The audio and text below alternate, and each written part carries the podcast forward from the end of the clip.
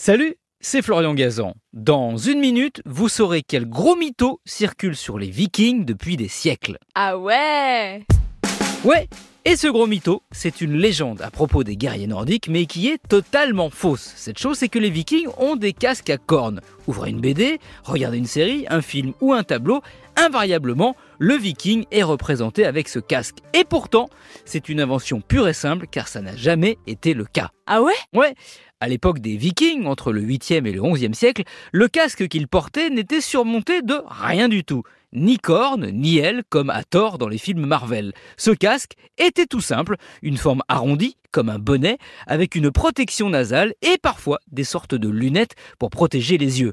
Et comme les vikings de base ne roulaient pas sur l'or, il était en cuir. Les casques à métal étaient réservés aux chefs. De toute façon, quand on y pense, un casque à cornes c'est assez stupide. C'est encombrant, pas pratique pour se battre, et en plus ça donne une prise à votre adversaire.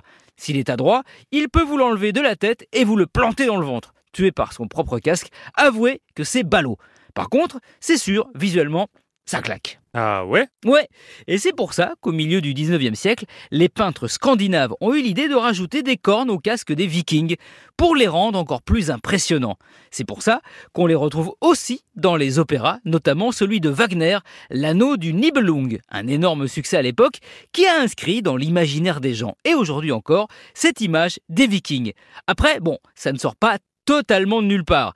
À cette époque, des fouilles archéologiques avaient permis de découvrir des casques effectivement à cornes, oui, mais les vikings les portaient uniquement lors de cérémonies funéraires et de rituels, pas pour se battre. Donc non, le viking, contrairement à l'escargot ou au cocu, n'est pas une bête à cornes. Ah, au fait, si vous êtes fan des Vikings, le musée des Beaux-Arts de Rouen leur consacre une très belle expo jusqu'au 13 août prochain, où vous pourrez vérifier par vous-même à quoi ressemblait leur casque. Merci d'avoir écouté cet épisode de Ouais à cornes. Retrouvez tous les épisodes sur l'application RTL et sur toutes les plateformes partenaires. N'hésitez pas à nous mettre plein d'étoiles et à vous abonner. À très vite